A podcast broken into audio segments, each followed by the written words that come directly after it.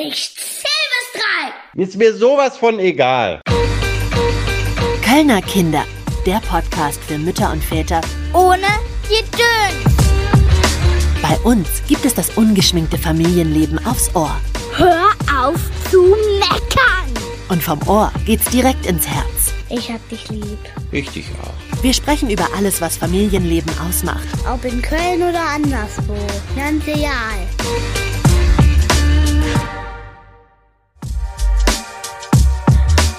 Ich bin zuerst mal froh, dass es ein Podcast ist und kein Video-Interview, weil sonst könnten alle Eltern meine Augenringe sehen. Im Moment hat sich sehr viel radikalisiert, habe ich den Eindruck. Also sehr, sehr harte Fronten. Ähm. Auf einmal steht man auf Internetseiten von Querdenkern, womit man überhaupt nicht gerechnet hat. Ich meine, wir, wir sind äh, alles Eltern aus der Mitte der Gesellschaft und wir haben das aus purem Idealismus gestartet. Hallo liebe Eltern, mein Name ist Alex und ihr habt gerade Ausschnitte aus dem Interview gehört, das ich mit Heike Riedmann geführt habe. Sie ist studierte Diplome Sozialpädagogin und Mitbegründerin der Initiative Familien in der Krise, die sich während der Corona-Pandemie gegründet hat. Außerdem ist sie noch Vorsitzende des Jugendamts Elternbeirats in Köln. Das sind zwei Ehrenämter, die sie noch neben Job und Familie stemmt. Sie hat zwei kleine Kinder, vier und sieben Jahre alt, und ist Recruiterin für einen großen Konzern. Für ihre beiden Ehrenämter arbeitet sie oft nochmal um die 40 Stunden on top. Das hat mich schon ziemlich schwer beeindruckt. Ihr erfahrt in unserem Gespräch, wie und warum sie das macht. Vor allem haben wir über die Arbeit von Familien in der Krise gesprochen, was man als Eltern tun kann, um überhaupt sichtbar zu werden und politisch Einfluss zu nehmen. Hört doch einfach mal rein und wir freuen uns über eure Fragen, Anmerkungen und Gedanken, auf die wir dann auch in den folgenden Episoden bestimmt eingehen werden. Und jetzt geht's los.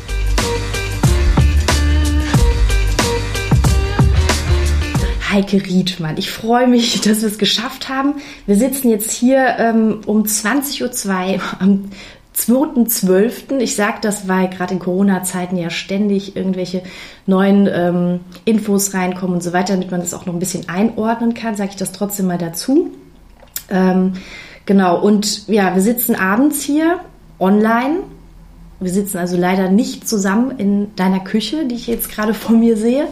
Ähm, und ich sitze im Büro tatsächlich. Da habe ich auf jeden Fall meine Ruhe. Genau, ich, wie geht's dir? Wie geht's dir? Wie war dein Tag? Also zuerst mal, ich freue mich auch total, dass es klappt, gerade für Köln und gerade für Familien in der Krise, weil wir ja so bundesweit aufgestellt sind, dass es mal so lokal geklappt hat. Da freue ich mich sehr, weil ich seit 20 Jahren auch in Köln wohne. Und ähm, zurzeit ist meine Zeit einfach total stressig. Und heute war so ein einigermaßen entspannter Tag. Ich habe auch mal tatsächlich hingekriegt, mit Kindern was zu basteln.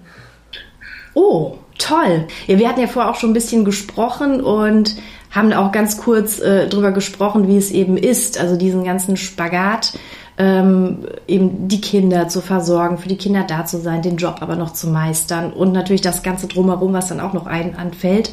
Und deswegen, also deine Kinder sind jetzt aber im Bett und ähm, oder vielleicht, vielleicht kommen sie ja doch durch die Tür noch schnell rein. Also, meine Kinder sind gerade heute nicht im Bett. Die sind äh, zwar in ihrem Zimmer und dürfen hoffentlich auch gleich schlafen, aber gerade heute hat es eben länger gedauert. So ist es nun mal mit Kindern. Man kann sich darauf verlassen, dass man sich nicht darauf verlassen kann. Und ähm, ja, wir hoffen, äh, dass nicht gleich unsere, also dass meine Küche hier gleich gestürmt wird, aber so ist das eben. Und in Corona-Zeiten ist es ganz besonders so, weil ich eben Homeoffice kennengelernt habe mit Kinderbetreuung parallel. Und da hatte ich sehr viele lustige Erlebnisse, gerade mit Telefonkonferenzen, Videokonferenzen, wo Kinder reinkrähen, ähm, wo jemand auch mal die Zunge rausstreckt äh, in Bezug auf irgendwelche Sachen, die da drumherum passieren. Und ich sag halt auch immer, Kühlschrank und mein ein Quadratmeter aufgeräumt, den Rest darf ich nicht zeigen. genau, genau. Nein, ich finde, das gehört auch dazu ich finde es auch schön, dass man das nicht so versteckt. Machen wir ja leider auch oft, ne? dass wir so, ich weiß nicht, wie es dir geht, aber dass man manchmal so das Gefühl hat, man müsste so den in Anführungsstrichen Störfaktor Kind äh, äh irgendwie versuchen, nicht zu zeigen, äh, auf gar keinen Fall zu stören und so weiter. Aber eigentlich sollten wir daran arbeiten, das einfach so zu nehmen, wie es ist. Und das war ja schon die Unverschämtheit, da sind wir ja schon mittendrin, dass das Kind oder die Kinder zum Störfaktor gemacht wurden. Dabei ist es eigentlich keine Selbstverständlichkeit, dass wir Homeoffice kombinieren mit Kinderbetreuung, sonst bräuchten wir die gesamten Berufe Lehrer, Lehrerinnen, Erzieher, Erzieherinnen überhaupt nicht, wenn es doch so einfach zu nebenbei ginge. Ja, genau. Ja, darauf würde ich auch gerne gleich zu sprechen kommen. Jetzt würde ich aber auch, äh, würde ich erstmal damit einsteigen, warum wir dich auch zu diesem Gespräch eingeladen haben. Du bist Kölnerin seit 20 Jahren und ähm, du bist Mitbegründerin der Initiative Familien in der Krise. Die Initiative kennt vielleicht nicht unbedingt jeder. Also was verbirgt sich hinter der Initiative? Wie hat sie sich gegründet? Und warum? Uns gibt es auch noch nicht so sehr lange. Also wir haben uns auch in der Krise gegründet. Wir heißen nicht nur so. Wir haben uns im April gegründet. Da kam das Papier der Leopoldina raus mit einem Statement, wie soll es in der Corona-Krise weitergehen. Und Kinder und Familien hatten einen Halbsatz in diesem Dokument. Und wir haben alle total solidarisch gehofft, jetzt kommt endlich die Lösung für uns alle. Weil ähm, natürlich ging es uns so, dass wir durchhalten wollten, dass wir den Sinn dahinter gesehen haben. Wir sehen auch immer noch den Sinn hinter Infektionsschutz und ähm, wollen uns da möglichst ähm, anpassen. Aber als es dann hieß, äh, die freie Wirtschaft äh, wird wieder geöffnet, sogar Indoor-Spielplätze sind wieder offen und ähm, ja, die gesamte Gastronomie, ohne dass ich jetzt Gastronomie-Bashing betreiben möchte, alles öffnet wieder und Kinder und Familien sitzen weiterhin zu Hause. Es gab Eltern, die sich gefragt haben, die kein Homeoffice machen konnten. Da waren wir schon privilegiert, weil wir konnten zumindest arbeiten von zu Hause aus. Aber andere Eltern hatten ihren Jahresurlaub verbraucht, die hatten ihre Überstunden abgebaut. Mich, also in meiner Elternvertreterrolle, haben auch immer mehr Familien angeschrieben, sie wissen langsam nicht mehr, wie sie das machen sollen. Die Kinder sind ähm, wirklich angespannt. Man hatte Rückschritte gesehen. Also Eltern haben teilweise wirklich berichtet von Kindern, ähm, die zu Hause stundenlang vor der Glotze gehockt haben. Ähm, ja, teilweise äh, im Kreis im Zimmer gelaufen sind. Ich habe selber gemerkt, mein Sohn hat mir ganz deutlich gesagt, jetzt reicht das, als er die Schlagbohrmaschine ausgepackt hat in einem Videocall von mir und hat innerhalb von einer halben Minute den Schlagbohrer eingespannt und war dabei, ein Loch in die Wohnzimmerwand zu bohren. ja, und da zei zeigen uns Kinder ganz deutlich, so, es reicht jetzt. Unsere Grenze ist erreicht. Also nicht nur für uns Eltern, sondern auch für die Kinder. Die Kinder haben keinerlei Förderung in der Zeit bekommen, außer sie hatten halt das Privileg, in guten Familien aufzuwachsen. Aber es gibt so viele Kinder, die hatten da einfach keine Chance. Und wir hatten auch gar keine Ahnung, welche Gewalterfahrungen Kinder teilweise zu Hause gemacht haben. Als die Notbetreuung erweitert wurde hier in Köln, ähm, waren teilweise ganz viele Kinder mit ganz massiven Gewalterfahrungen auf einmal in der Kita und wurden wieder betreut. Und da haben wir uns auch gefragt, so was wie, ja, also welche Lösung muss es geben? Man sitzt ja zu Hause und wartet, so, wann kommt meine Lösung als Mutter, als Vater? Da kam aber keine Lösung. Und ähm, so habe ich mich halt im Internet vernetzt mit anderen Elternvertretern und wir haben gemeinsam mit ähm, engagierten Eltern aus NRW und aus Hessen unsere erste Demo gestartet online, weil ähm, persönliche Treffen gingen ja auch nicht, wollten wir auch nicht und hatten kleine Demos vor Ort in Düsseldorf, in Köln und in Bonn und haben das online vernetzt und innerhalb von einer Woche haben wir es geschafft, dass über 100 Eltern sich dazu geschaltet haben, die wirklich alle ähm, bestätigt haben, dass diese politische Situation für Familien nicht mehr länger tragbar ist. Und so haben wir uns gegründet. Und das war so der Startschuss. Und wir haben halt ziemlich bald auch gemerkt, ähm, ja, da stecken ganz viele strukturelle Probleme dahinter. Wir müssen dabei bleiben. Das wird eine längerfristige Sache. Wie war es für dich auch persönlich, diese Entscheidung zu treffen? Ich gründe jetzt mit einer Initiative in einer Zeit, in der ich ja auch hohen Belastungen ausgesetzt bin. Mit Job, mit Kindern und alles ist total ungewiss. Ja, also man war sowieso schon am Ende, deswegen war das auch für mich überraschend, dass ich mir das jetzt noch auf die Schulter packe. Aber in einer ganz, ganz äh, simplen WhatsApp-Gruppe hat mich jemand angesprochen mit, wir wollten eigentlich jetzt mal eine Demo starten, ähm, wir bräuchten Hilfe. Ähm, meine Kollegin von Familien in der Krise, die hatte schon Erfahrung, die hatte schon die dritte Demo mittlerweile angemeldet in Düsseldorf und ganz friedlich und hatte es geschafft, Presse und Eltern dazu zu holen. Und dann dachte ich mir, Mensch, wie können wir das so ein bisschen größer machen? Und habe halt eben vorgeschlagen, wir verbinden das alles online. Und dann haben wir uns zuerst mal kennengelernt per WhatsApp hin und her geschrieben mit ganz wildfremden Menschen, die sich vorher noch nie getroffen haben, ähm, die sich über Facebook einfach gegenseitig angesprochen haben. Und ähm, dann hatten wir irgendwann die Idee, ach Mensch, äh, lasst uns doch mal äh, zoomen. Also hat irgendjemand einen Zoom-Account und dann hatten wir eine Person dabei, die hatte sich eben eine Lizenz geholt und dann haben wir uns zum ersten Mal gesehen und haben eben in, innerhalb von dieser einen Woche diese große Demo geplant und so hat es eben angefangen. Also wir haben uns teilweise haben wir uns bis heute nicht gesehen.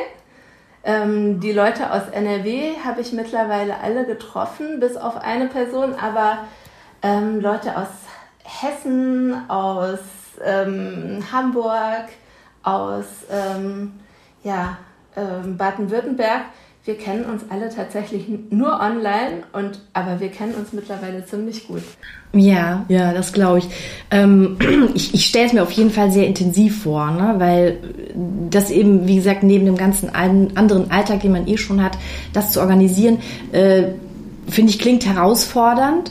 Was waren denn da so die größten Herausforderungen, zu sagen, okay, oder auch überhaupt mal einen Plan zu entwerfen, zu überlegen, wie machen wir denn eben, ich sage es einfach mal, die Eltern in der Krise, die Familien in der Krise sichtbar? Wie seid ihr da vorgegangen? Also das war gar nicht so einfach. Eine Demo mal planen geht tatsächlich schnell und jeder von uns hat seine erste Demo geplant. Und dann saßen wir irgendwann abends zusammen und dachten, hm, was machen wir denn jetzt? Wir können ja nicht jede Woche oder alle zwei Wochen eine Demo starten. Und dann haben wir uns tatsächlich hingesetzt und haben erstmal gemeinsam überlegt, was wollen wir denn überhaupt erreichen? Was fordern wir? Also was soll für Familien in der Krise einfach die Forderung und eine Lösung, ein Ziel sein, worauf wir hinarbeiten? Und dann haben wir uns hingesetzt und unser erstes Ziel erstmal definiert, wir müssen erstmal alle an einen Tisch holen. Also es soll nicht über Kinder und über Familien gesprochen werden, sondern wir sollen mit an den Tisch, genauso wie LehrerInnen, ErzieherInnen und ähm, ja, Sonderpädagoginnen und ähm, alle, die dazugehören, eben zum Bildungsbereich, die sollen erstmal an einen Tisch geholt werden. Und das lässt sich halt nur einsetzen, indem wir jetzt in unserem Bundesland einfach mal anfangen und ähm, an Politiker und Politikerinnen herantreten, dass wir einfach mal einen Gesprächstermin bekommen. Und so haben wir angefangen. Wir haben nett E-Mails formuliert, respektvoll und haben unsere Forderungen vorgestellt, bis äh, sich halt die ersten bei uns gemeldet haben. Und dann haben wir eben bei Social Media angefangen. Wir, also ich selber habe ähm, Instagram-Profil gestartet also privat nutze ich es seit zehn Jahren, aber nicht um irgendwelche Messages in die Welt hinauszutragen, sondern einfach nur um zu konsumieren. Wir hatten die Facebook-Gruppe gegründet, wir haben einen Twitter-Account gestartet und dann äh, haben wir überlegt, ja, welchen Content präsentieren wir. Und dann haben wir uns halt eben schnell geeinigt ähm, zum Thema politischen Content in Bezug auf Familien und wir müssen uns vernetzen. Und dann haben wir eben angefangen zu gucken, wer könnte zu uns passen, wer würde uns da unterstützen mit unseren Forderungen und unser erster Kooperationspartner, das kann ich auch allen alleinerziehenden Müttern sehr stark ans Herz legen, war MIA, die Mütterinitiative für Alleinerziehende. Natürlich ein Sammelsurium von Frauen, die sowieso schon strukturell benachteiligt sind, ähm, die uns am Anfang total unterstützt haben. Also so ganz viel Solidarität im Social Web.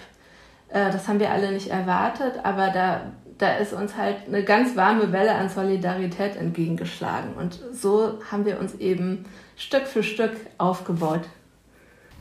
Das heißt, es war erstmal tatsächlich gar nicht so schwierig, ähm, Leute anzusprechen oder überhaupt mit ins Boot zu holen, dieses Netzwerk größer zu machen.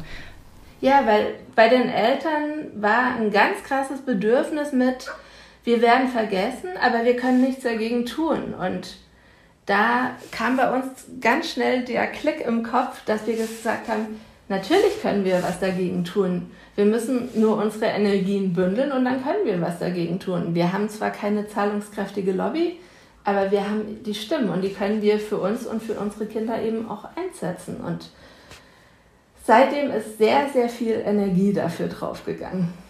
Also teilweise bis zu 40 Stunden pro Woche noch zusätzlich. Zusätzlich. Wow, okay. Ähm, welche, welche Wirkung habt ihr denn erzielt? Oder ja, habt ihr denn ähm, ähm, ein, also habt ihr dann gemerkt, okay, wir können jetzt so lange, wir merken, da, wir haben Einfluss, wir werden gehört oder war das erstmal ganz schwierig? Also der Anfang ähm, war durch die Demos tatsächlich ganz gut. Da war ganz schnell Presse dabei, weil auf einmal war halt das Thema Familien im Mittelpunkt. Die wurden vergessen. Das war auch den Journalisten und Journalistinnen klar.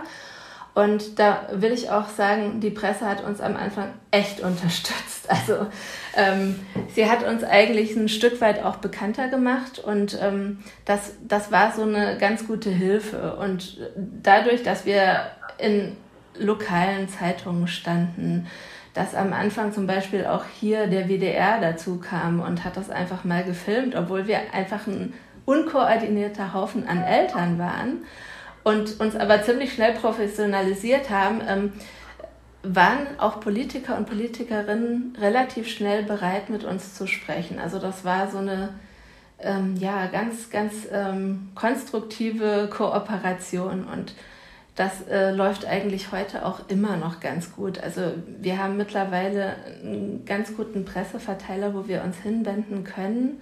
Ähm, und teilweise rufen Journalisten und Journalistinnen uns auch an. Und das funktioniert ganz gut. Die Schwierigkeit dabei ist aber auch natürlich, ähm, je bekannter man wird, desto mehr und desto vorsichtiger muss man in eben der Kommunikation auch sein.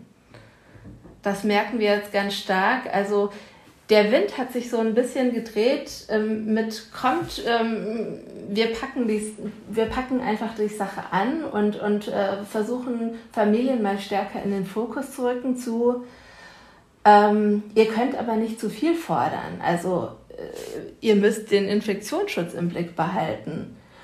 Und dann ist es ganz schwierig, die Kurve zu kriegen, um zu sagen, das tun wir, das tun wir, aber trotzdem kann man nicht für ein ganzes Jahr Schulen und Kitas einfach schließen, weil da eine ganze Generation dahinter steckt, die möglicherweise verloren geht, die aber später eben die gesamte Wirtschaftsleistung stellen muss.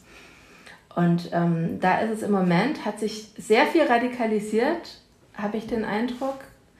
Also sehr, sehr harte Fronten, ähm, die mittlerweile so auf beiden Seiten liegen. Also ob es jetzt Infektionsschutzgegner sind, Corona-Leugner oder ähm, ganz ähm, harte Anhänger des Infektionsschutzes, die sagen, alles muss dicht machen und alles muss eben auch dicht bleiben ähm, ist es schwierig, so einen Mittelweg der Kommunikation zu finden. Und das ist im Moment wirklich so die größte Herausforderung.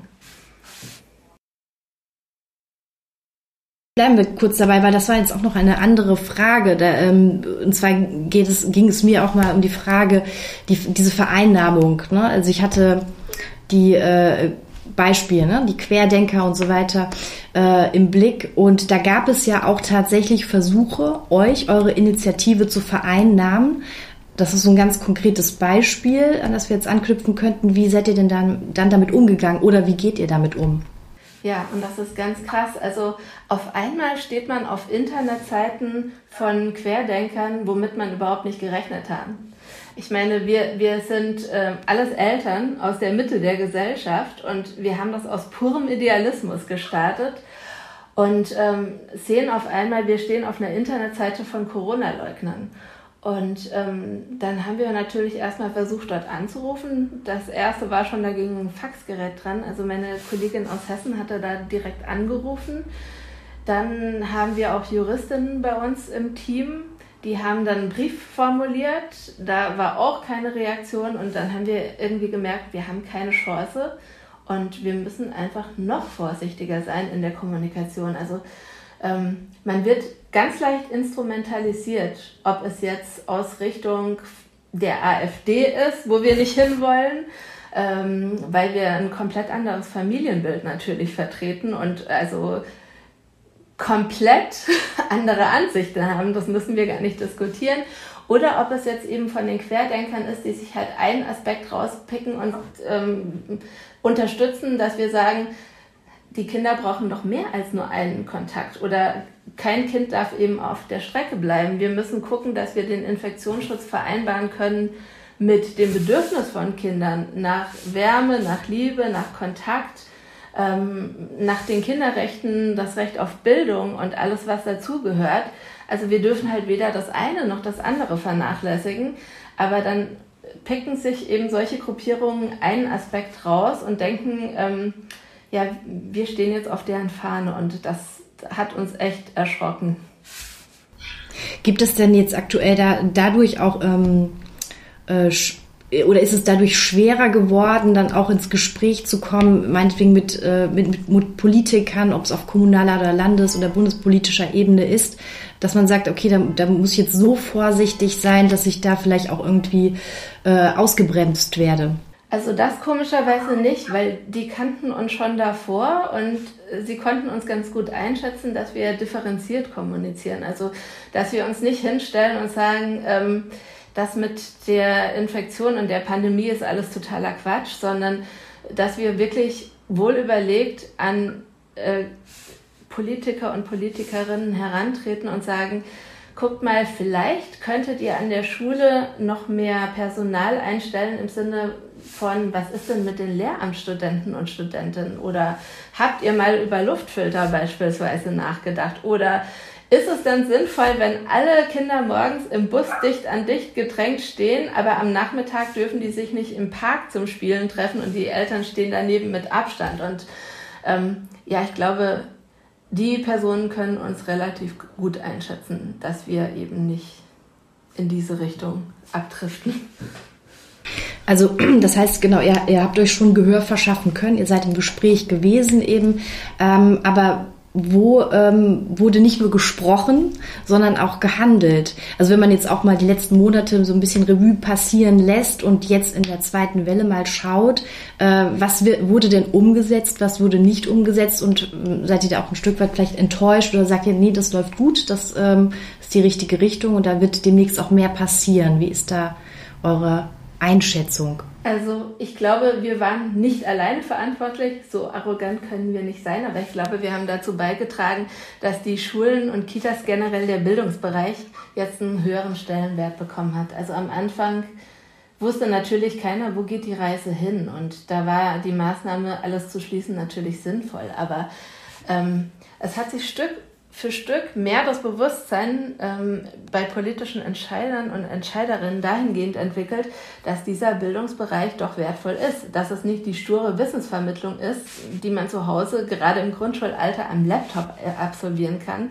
Und Laptop war am Anfang ja schon ein großes Wort. Es gab ganz viele Arbeitsblätter, die die Kinder bekommen haben, ähm, sondern also wir würden sagen, es ist ein großer Erfolg für alle, die sich im Bereich ähm, Elternvertretung, äh, Verbände, Vereine eingesetzt haben, ähm, dass das ins Bewusstsein gerückt ist, dass dieser Bildungsbereich eben so wichtig ist, so wichtig wie die Wirtschaft, ähm, dass man den nicht ohne weiteres schließen kann. Und wir in Nordrhein-Westfalen haben an diesem Tag gejubelt, als eben Herr Stamp dann gesagt hat, also unser Familienminister, er gibt eine Bildungs- und Betreuungsgarantie ab für Kitas und für Schulen.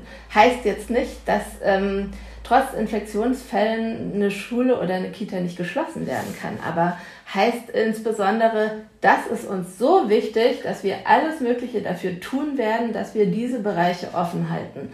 Und das haben wir als großen Erfolg gewertet.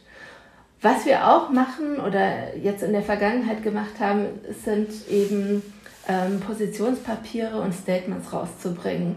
Also einer der großen Erfolge war eben unser Strategiepapier zur Quarantänerichtlinien, also dass die Quarantäne verkürzt wird und auch mit einem Test beendet werden kann.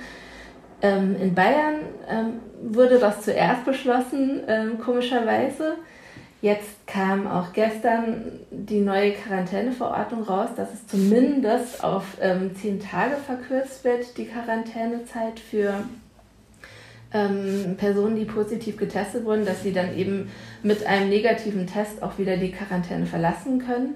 Das ähm, ist für Kinder ganz, ganz wichtig, weil gerade hier in Köln kleine Wohnungen, die sind zu Hause eingesperrt, ganz wichtig. Aber wir sind noch nicht am Ziel. Und wir haben ein Strategiepapier rausgebracht über Antigen-Schnelltests, damit das flächendeckend an Schulen erstmal eingesetzt werden kann, um Cluster zu erkennen. Also da, damit man mit hoher Frequenz ganz viel testen kann, um zu gucken, sind da vielleicht möglicherweise ganze Klassen betroffen oder ähm, kann man dann frühzeitig eingreifen und einfach nur die näheren Kontakte in Quarantäne stecken. Und da, darauf sind wir jetzt ganz besonders stolz im Moment. Aber wie hoch schätzt du denn die Chancen, dass das dann auch so umgesetzt wird? Ne? Also momentan ist es ja so, wie es ist, gerade, ich weiß nicht, in euren Augen ja auch nicht optimal. Also jetzt gerade, wenn ich äh, an die Quarantäneregelung denke, auch was die Teststrategien angeht, wo, wie, ähm, wie seht ihr die Chancen oder wie sehen da eure Forderungen aus? Also unsere Forderungen sehen so aus, ähm, dass eben nur die ganz engen Kontaktpersonen. Das heißt, mein linker Nachbar in der Schule, mein rechter Nachbar, der, mit dem ich halt ganz viel Kontakt habe, ähm, in Quarantäne überhaupt gesteckt wird. Das ist halt, je älter die Kinder sind, desto einfacher ist es. Ansonsten kann man Grundschüler natürlich in ihrem Bewegungsdrang nicht ähm, einschränken. Das geht nicht. Das passiert jetzt leider schon sehr, sehr oft, geht aber auf Dauer nicht. Ähm, und da arbeiten wir uns langsam voran. Also was wir jetzt erhoffen, ist, dass einfach die Produktion von Antigen-Schnelltests nach oben gefahren wird. Aber wie es bei Behörden so ist, geht das nicht von heute auf morgen, sondern das braucht alles seine Zeit. Wir haben auch heute wieder eine Anfrage gestellt, eben zum Freitesten aus der Quarantäne und hoffen, dass wir da in den nächsten Tagen noch eine Antwort dazu bekommen. Und ein anderes Thema, wo wir dran sind und die Mühlen auch sehr lange langsam malen, ist dann halt zusätzliches Personal.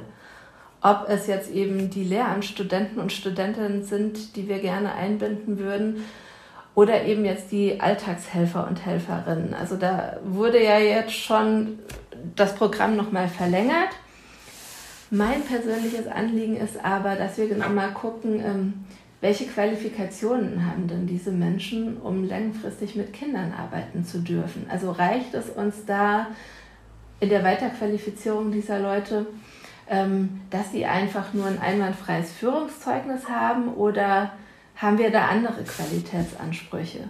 Und das würde ich so persönlich gerne demnächst angehen. Okay, das bringt mich natürlich auch nochmal auf die Frage, diese Initiative wurde äh, in der Krise gegründet, aber ihr seid jetzt nicht, also ihr wollt jetzt nicht nur aktiv sein ähm, während der Krise, also na gut, dann ist sie vorbei natürlich, sondern es ist ja schon auch etwas, das sagt, ähm, es offenbart ja auch strukturelle Probleme hattest du ja vorhin schon erwähnt. Und ähm, das heißt, was ist denn das Ziel der Initiative? Wird die jetzt nur jetzt während der Pandemie sozusagen existieren oder darüber hinaus? Also wir hoffen sehr auch darüber hinaus. Wir sind auch gerade in der Vereinsgründung. Das ist so unser nächstes Ziel.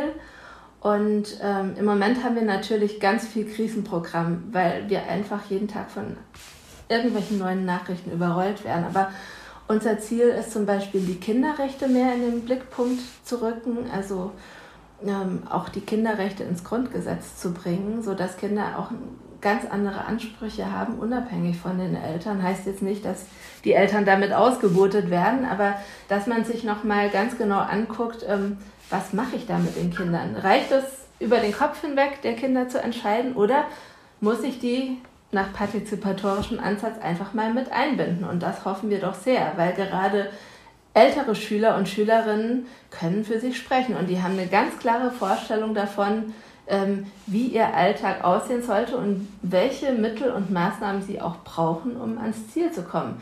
Aber auch Kita-Kinder können sprechen. Die haben auch eine ganz klare Vorstellung in ihrem kleinen abgesteckten Rahmen und ähm, man sollte die auch anhören. Und das wurde halt in der Vergangenheit einfach mal beiseite geschoben.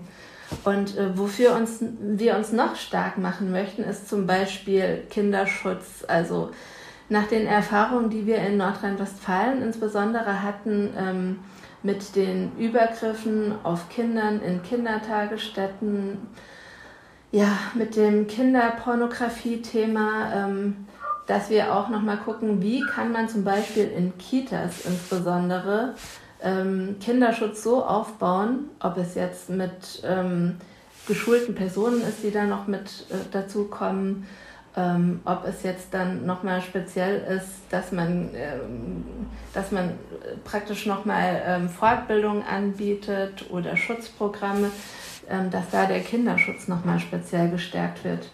Und ähm, wir wollen nichts Geringeres als eine Bildungsrevolution, denn wir sind digital im Mittelalter stecken geblieben und da muss sich jetzt einiges tun. Also das sind so grob unsere langfristigen Themen und natürlich auch dieser ganzen Packen an Gleichberechtigung.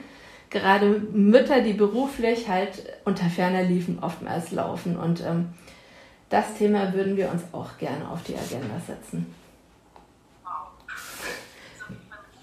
Natürlich nicht alles alleine, aber ähm, mit, mit guten Kooperationspartnern. Genau. Äh, das bringt mich jetzt gerade ähm, auch nochmal auf etwas, was, was, was auffällt, wenn man mal auf die Website guckt, ähm, eurer Initiative und einfach mal schaut, okay, wer sind denn so die Gründungsmitglieder? So, da ist mir aufgefallen, äh, das waren, glaube ich, bis auf einen Mann nur Frauen. Und darüber dachte ich, müssen wir mal sprechen. warum sind das so viele Frauen? Warum ist da nur ein Mann dabei? Ja, warum? Also das waren nicht alle, die das gegründet haben, sondern die, die auch tatsächlich mit Name und Bild genannt werden wollten. Und ähm, anders als in deutschen Vorstandsetagen haben wir das Ganze mal ein bisschen umgedreht und dachten uns so, hinter jeder starken Frau ist auch noch ein starker Mann, der supportet. Nein, aber tatsächlich war die Krise ja so ein bisschen die Krise der Mütter, weil äh, es hat ein unglaublicher Rollback stattgefunden. Mütter saßen meistens eben mit den Kindern an den Küchentischen und haben Hausaufgaben gemacht, haben die Jobs verloren, ähm, saßen da und haben an Randzeiten gearbeitet, wie Arbeitgeber das empfohlen haben und ich glaube, da war einfach die Motivation deutlich höher. Aber wir haben tatsächlich auch engagierte Männer. Einer ähm, setzt sich sehr eben für Facebook ein und arbeitet daran ganz viel. Ähm, dann haben wir in Bayern auch noch äh, jemand ganz engagierten, der ganz viele Statements und Pressemitteilungen schreibt. Und also wir haben schon Männer, aber die Gesichter der Initiative sind tatsächlich Frauen, Mütter, also logischerweise Mütter und das finden wir auch gut so. Ja, okay. Ähm, wie ist das denn? Ähm, ihr habt ja wahnsinnig viel auf dem Zettel und ähm, jeden Tag kommen neue Infos rein. Also äh, wie geht ihr denn mit dieser Informationsflut um? Und wie ähm, schaut ihr auch, dass ihr ähm, auch aussortiert. Also es gibt eben auch diese unseriösen Informationsquellen oder Informationen, Stichwort Fake News und so weiter. Äh, genau, wie sortiert ihr da aus? Wie geht ihr da vor? Also zuerst mal haben wir Glück, wir sind viele einfach.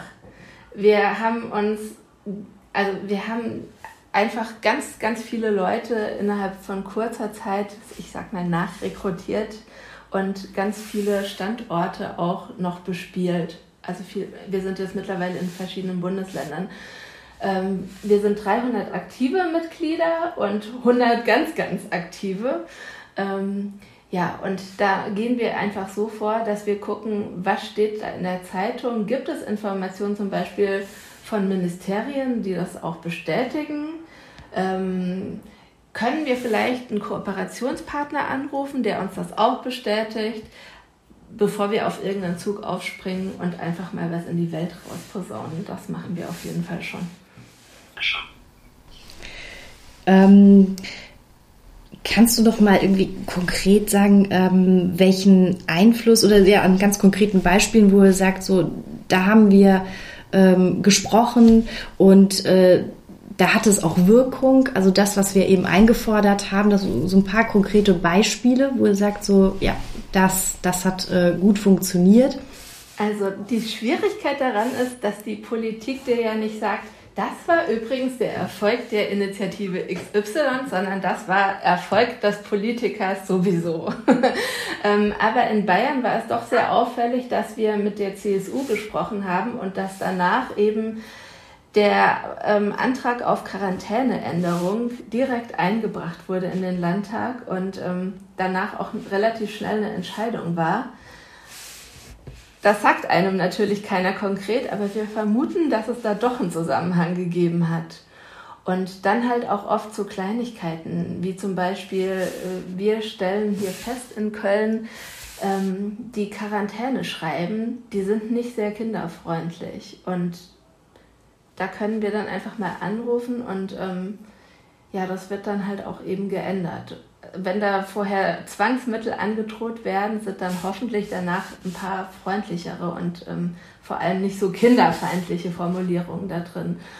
Und gerade bei diesen Schreiben hatten wir ganz viel Erfolg. Ähm, wir haben das als Erste angemerkt, dass eben diese Schreiben zur häuslichen Isolation mit Sperren Sie Ihr Kind in ein Zimmer, schieben Sie das Essen möglichst unter der Tür durch. Ähm, ansonsten bitte als Eltern keinen Kontakt zu, egal wie alt das Kind ist, hinzu, wir müssten vielleicht mal gucken, dass das in der Praxis nicht funktioniert und dass das ganz, ganz klar diskriminierend ist für Familien und für Kinder. Aber das hat ganz vielen Familien Angst eingejagt und das haben jetzt ähm, von Bundesebene kam eine ganz klare Kommunikation dazu und das haben jetzt auch die allermeisten Städte geändert.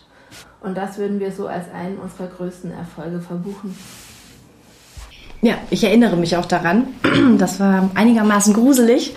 Ähm, wie erklärst du dir das denn, dass, dass so etwas überhaupt, also dass solche Schreib überhaupt äh, existieren, sag ich mal? Weil es ist teilweise so, wie ich das dann mitbekomme, schon doch sehr absurd, so, so völlig lebensfremd. Komplett. Und ich glaube, das ist einfach deutsche Bürokratie. Also in Dänemark wurde als erstes dran gedacht, wie fühlen sich Kinder dabei? Und dann stand im Quarantäneschreiben beispielsweise drin, äh, bitte schenken Sie Ihrem Kind liebevolle Betreuung und Pflege, weil einem kranken Kind geht es nicht gut, das Kind macht sich Sorgen.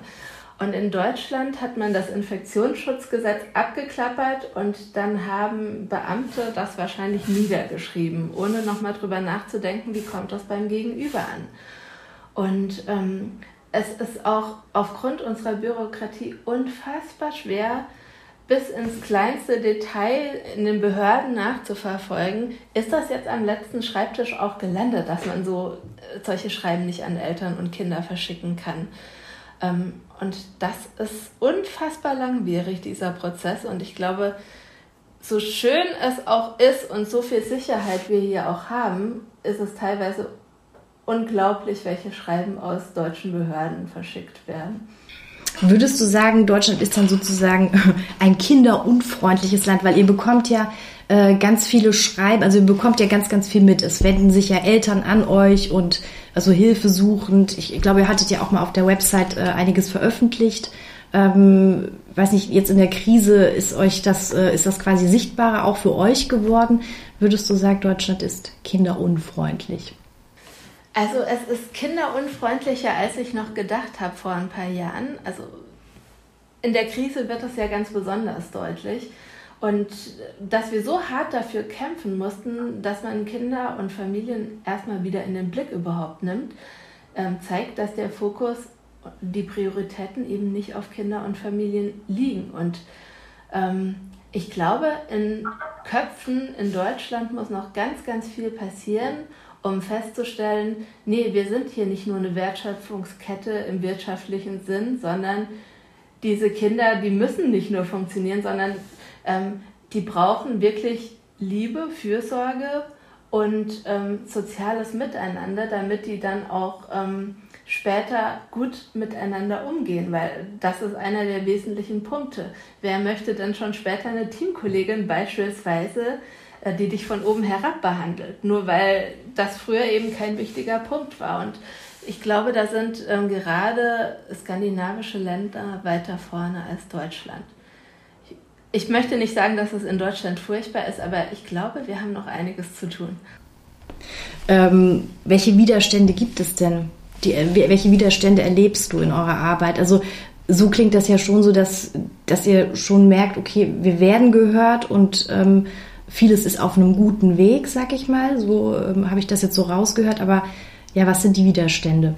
Also politisch gesehen ist unser größter Widerstand die Landesregierung, gerade das Familienministerium, das noch nicht mit uns gesprochen hat. Am Anfang äh, haben wir gerade Herr Stamp eben den hatten wir ein paar Mal am Telefon, aber in letzter Zeit war es schwieriger.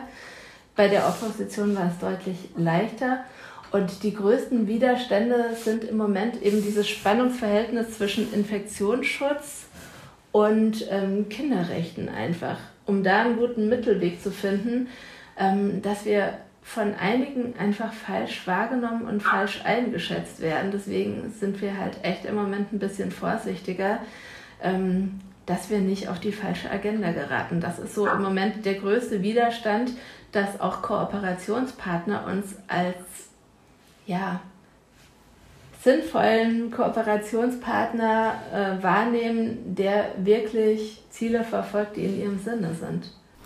Jetzt ähm, lebt eure Initiative davon, dass sich, ähm, dass, dass eben Eltern sich zusammentun, sich engagieren und es sind ja schon einige, aber äh, ihr ruft ja auch auf eurer Seite oder auf Facebook, wo auch immer, äh, dazu auf, ähm, mitzumachen. Jetzt erinnere ich mich gerade, ich weiß gar nicht mehr, wer es war, ich glaube Wiegald Boning, der hatte da dabei was Schönes gepostet, dass die Eltern eben auch deshalb keine Lobby haben, weil sie einfach müde sind. Sie sind einfach müde und ähm, ja, wie, äh, oder vielleicht könntest du jetzt sozusagen auch einen Aufruf starten und vielleicht auch so ein bisschen Mut machen, weil du leistest, leistest ja gerade enormes, wie auch die anderen in der Initiative, so dass es möglich ist. Also vielleicht so ein bisschen, ja, den Aufruf starten, so ein bisschen äh, Mut machen, auch mal mitzuwirken. Wie, wie kann man es machen? Ich bin zuerst mal froh, dass es ein Podcast ist und kein Video-Interview, weil sonst könnten alle Eltern meine Augenringe sehen. ähm, ja, aber ansonsten ist es halt so, dass uns ganz viele Eltern schreiben und ähm, wo ich gerne einen Aufruf starten möchte, auch wenn es jetzt in Köln in einem Podcast landet, ist, wir wissen noch nicht so ganz genau, warum im Osten uns zum Beispiel Leute nicht so oft schreiben wie im Westen. Und wir vermuten, das hängt mit der flächendeckenden Kinderbetreuung zusammen, die halt historisch begründet eigentlich recht gut ist. Ähm, und in Köln fehlen mir tatsächlich noch Leute. wir sind äh, in Köln zu zweit und ähm, was uns hier noch fehlt, sind Leute, die sich auch noch mal gerne einsetzen wollen, die vielleicht ganz gut schreiben können und uns da noch unterstützen oder die ganz toll Grafik machen können und uns in der Hinsicht noch unterstützen oder einfach Leute, die ganz gute lokale Kontakte haben. Und das würde uns sehr helfen. Deswegen, jeder, der sich da gerne mit engagieren möchte, herzlich gern, schreibt uns. Und was sagst du denen, die sagen, ich würde so gerne und ich finde das auch so wichtig, aber ich bin einfach so müde, weil du bekommst es ja hin. Wie schaffst du das und was gibt dir so den Antrieb? Weiß ich nicht, wie ich das schaffe. also meine Wohnung ist unordentlich. Ich bin nicht alleinerziehend, was ja schon mal ein großes Privileg ist. Da wird auch einiges abgefangen, da bin ich äh, sehr froh darüber. Ähm, meine Motivation ist tatsächlich, dass ich Ungerechtigkeit ganz schwer aushalten kann. Und ich glaube, das ist so der allergrößte innere Antrieb, dass ich mir denke, das äh, kann so nicht sein, das müssen wir sofort ändern und dass es manchmal halt echt schwierig ist, da die Geduld zu bewahren, wenn sich so wenn sich irgendwas nicht sofort ändert, weil man doch denkt, irgendwie, das ist doch logisch, das muss doch jeder verstehen, aber tut es eben nicht. Ja, und wenn Eltern müde sind, kann ich nur sagen, das kann ich sehr gut verstehen. Ich bin auch schon oft im Sitzen eingeschlafen. Aber vielleicht muss nicht jeder 40 Stunden arbeiten. Vielleicht reicht es schon, wenn irgendjemand sagt, hey, ich hätte da zwei oder drei Stunden Zeit und ich kann da eine Sache dafür tun, ist es wertvoller, als äh, wenn man das eben gar nicht angeht. Und ich möchte den Eltern auch sehr, sehr gerne Mut machen, zu sagen, du bist eben der Situation nicht hilflos ausgeliefert, sondern du kannst etwas tun und du kannst auch echt was erreichen, indem du einfach, einfach dich hinsetzt und den ersten Schritt mal gehst. Ja, ich finde es schön, weil der erste Schritt wäre ja dann tatsächlich ganz einfach. Man müsste sich einfach nur bei euch melden. Und das wäre genau. der erste Schritt. Manchmal weiß, viele, viele wissen es vielleicht nicht. Die stehen dann vor der Schule und vor der Kita und man ist ganz aufgeregt und man weiß nicht wohin, aber man weiß vielleicht auch nicht, wie man sich dann tatsächlich auch aktiv engagieren kann. Ja, und wenn man keine Zeit hat, sich an, äh, zu engagieren aktiv, kann man uns trotzdem folgen und kann vielleicht auch mal seine Meinung da teilen. Das ist ja auch schon mal eine große Hilfe.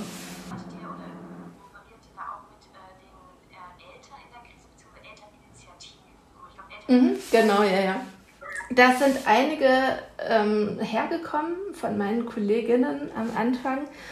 Und ähm, wir haben aber gemerkt, wir wollen die Leute viel stärker mitnehmen. Also wir wollen Eltern und Familien einfach viel stärker mit einbinden. Und das ist so ein bisschen ein anderer Ansatz, den wir einfach gewählt haben. Und deswegen sind wir einfach jetzt 300 Leute, die aktiv mitarbeiten. Aber jeder bringt eben ein, was er oder sie kann. Und das ist das Schöne daran. Äh, was unterscheidet euch von den äh, von Elterninitiativ, weil du gerade gesagt hast, ein anderer Ansatz? Ja, das sind ähm, sechs Frauen, die das eben gegründet haben und die das fest in der Hand haben. Und wir haben halt von vornherein die Türen geöffnet und gesagt, jeder kann mitmachen und kann einbringen, was er sie gerne möchte, solange man halt sich mit unseren Zielen identifizieren kann. Und solange das Familienbild halt eben so ist, dass jede Form von Familie eben Familie ist. Also überall da, wo Kinder sind, ist Familie. Das ist ein ganz weit gestecktes, offenes Bild und jeder kann eben den Aspekt vertreten, dass er sich eben eine viel zeitgenössischere Familienpolitik wünscht.